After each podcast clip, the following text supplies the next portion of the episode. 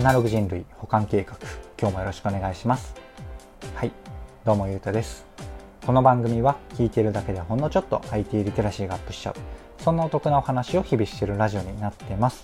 たまたま聞いちゃった方もほんの少し聞いていってくださると嬉しいです。はい。ということで今日は何の話をしようかなっていうと脳みそを 5G 接続 5G を活用すると人型ロボットがどうなるのかという話をしてみようかなと思います。いつも通りながらでなんとなく聞いてください。はい、ということで早速本題なんですがこれもね、まあ、いつも通りというかよくあるパターンなんですが、えーと、説明欄に元ネタのニュースは貼っておくのでスマホの画面見られるような状態の方はぜひそちらも見ていただけるといいかなと思います。といってもなんかニュースのメインのテーマではなくてなんか最後の方にちょこっと書いてあった話を取り上げてるというそんな感じですね。はい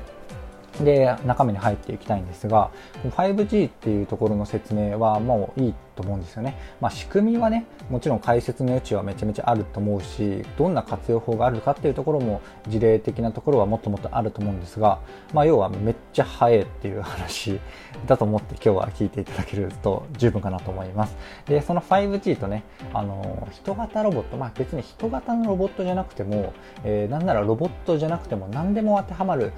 話でもあるんですよね、今日は。まあそのサンプルとして人型ロボットを取り上げるのが結構イメージしやすいいかなと思うので、これを取り上げてるっていう、そんなところですね。まあ、それがこう、組み合わさっていくと、どんな未来が待ってるのかみたいな、そんなところの話なんですが、結論から言ってしまうと、こう、なんていうんですかね、まあ、5G ってまあ要はめっちゃ速いわけじゃないですか。なので、えーと、脳みそをもう外注するんですよね。まあ、要はあの脳みそをロボットの頭の部分とか、まあ、胴体とかどこでもいいんですけどどっかにつけるわけじゃなくて 5G でどっかに、えーとまあ、もうでっかいコンピューターでも何でも良くなるわけですよね。そこに、えーと、外部的になんかでっかいこう脳みそを用意してそこと 5G で接続して、まあうんと、なんか脳みそがこうリアルに動くロボットについてなくて、まあ、一部ついてるかもしれないですけどねついてなくて、えーと、5G で外部の脳みそとつなげることになる。でそんな状態、まあ、これはでもどんな未来かというよりはそんな見た目というかそんな仕組みになっていくでしょうというお話なんですがこれがまあその先、えー、どうなるのかっていうとちょっと一瞬想像してみてください。僕はねあの、まあ、ちょっとだけね深いところまで思いつきつつまあでも、うん、微妙だったかな、まあ、ピンポイントではなかったかなっていうところですね。はい。で答えを2つ代表的なところを言っていくと、まあ、要は外注するので脳みそを軽くなるんですよね。で軽くなるとどうなるかっていうとこれはすごい分かりやすい話で、えー、複雑な動き特にこの二足歩行のバランスとか取りやすいとか、まあ、だから走れるようになりやすかったりとか、えーとまあ、5G だと速いと言いつつ若干のこうプログラムがこう一瞬崩れた時も、えーと、崩れた時なんかバランス崩した時も立て直しやすくなるとか、まあ、ちょっとね、えーとなんかこうなんていうんですかね、干渉したりと、まあ、干渉もちょっと波の用語なんですけど、まあ、干渉はわかるかな？まあ、なんかこう、電波が一部若干届かなくて、なんか情報がね、あの、100行ってほしいところが95しか来なかった時に、多分従来の感じだと倒れちゃったりしたところが、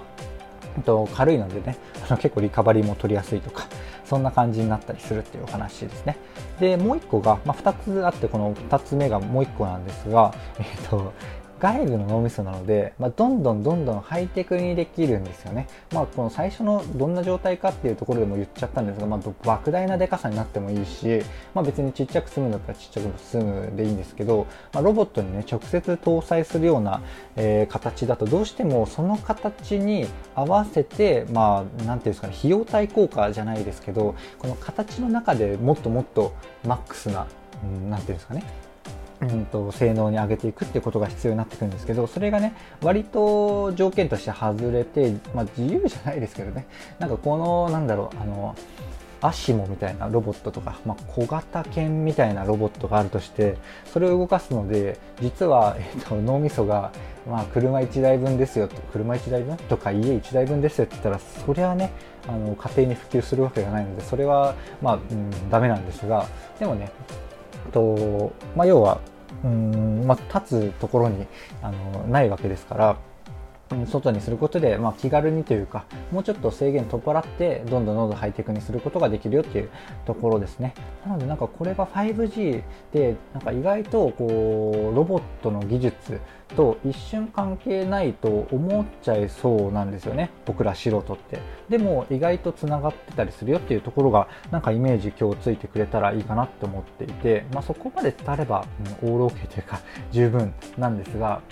まあでもこれって、えーとまあ、最初にもあの言っちゃったところなんですがロボットじゃなくてもね結構関係あるところで、まあ、要は、えーと、何かの何かものを持ってたとしてもそのあの主要な脳みそっていうのが実はそこにないっていう状態が結構当たり前にまあ実はもうなんだろうなこういうロボットとか AI 的なところまあ、AI はなってるか、まあうんと、身近なところでも実はあって、まあ、例えば Google ドライブとか、うんと、ドロップボックスとかも結構そうですよね。これ外部ストレージなので、まあ、厳密には全然違うんですけど、えっと、自分で持ってるつもりで実は持ってないっていう意味だと割と近いところがあってあれってね、あの、まあ、パソコンの設定によっては、同期しててパソコンの容量を食ってたりするんですけど、まあ、でも、あの、ブラウザでアクセスすれば、えっと、パソコンの容量とかスマホの容量を食わないわけじゃないですか。それがどんどんどんどんハイテクになっていくっていうイメージでいいんじゃないかなと思うんですよね。で、ちょっとだけまあ6分しか話してないので、えっと、ちょっと AI 的なところに行くと、まあ、AI もね、うん、AI じゃなくてもか、まあ、スマートスピーカーとかすごい分かりやすいので、えっと、それとか Siri とかの話でいくと、あれって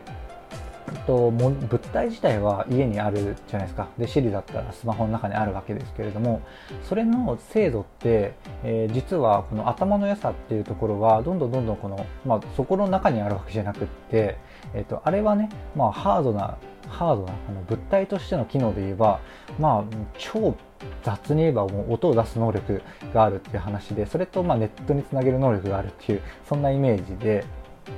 と、まあ、本体の本体というかこのなんか会話が賢くなっていくとかそういうところで言うと,、えーとまあね、クラウド上、まあ、インターネット上なのかどっかにその物体があるのかちょっと僕パッとわかんないですまあでもクラウド上なんだろうなネット上にスペースがあって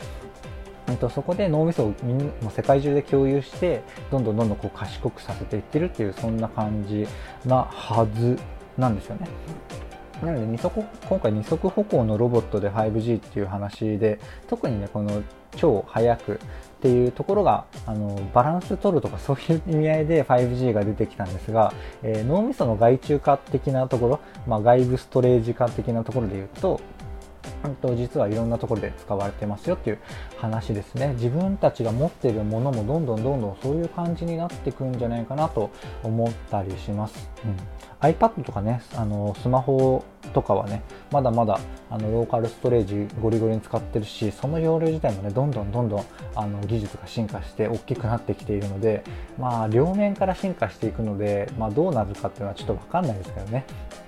ローカルストレージっていう概念がもしかしたら、ね、ほぼほぼなくなって、まあ、クラウドに当たり前にクラウドでクラウド上でこう何重にも勝手にバックアップしていくようなことが当たり前になれば、まあ、どっかが死んでもね別に残るわけですしってなるかもしれないし逆にローカルストレージがなんかこう桁数ポコンとうん大きくなればもう、もうでも今もね結構その状態ですけどね。ガラケーの時代から比べたら 64GB のストレージとかも意味わかんないですからね。まあそんなところはあの置いといてもう雑談がひどい状態になってきたのでそこの辺で終わろうかなと思うんですが、えーとまあ、今日はね何を覚えていってほしいかでいうと 5G って意外と、まあ、ただただめっちゃ速いっていうだけあの分かってるだけでもね意外と見えない応用例があったりするんだよっていうところがあったりとか、まあ、でもこの脳みその外部ストレージ化外注化みたいなところはなんかこうイメージとしてあそんなことが結構当たり前になってるんだなっていうところだけ、えーと、覚えて帰ってもらえればいいかなと思います。はい。というところで今日の話は以上なんですが、いかがでしたでしょうか？こんな感じで僕の配信では Web とかアプリとかテクノロジー的なニュースを取り上げつつセットでお届けする、えーと、僕の周辺の知識とか感想とか、えー、そこから考えたことみたいなところが、えーと、メインの番組になってます。ちょっとでも良かったかなとか役に立つなと思ってくださった方がいらっしゃいましたらいいねとかフォローとかコメントやレターをいただけると嬉しいです。はい。ということで最後までお聴きいただきありがとうございました。ではまた。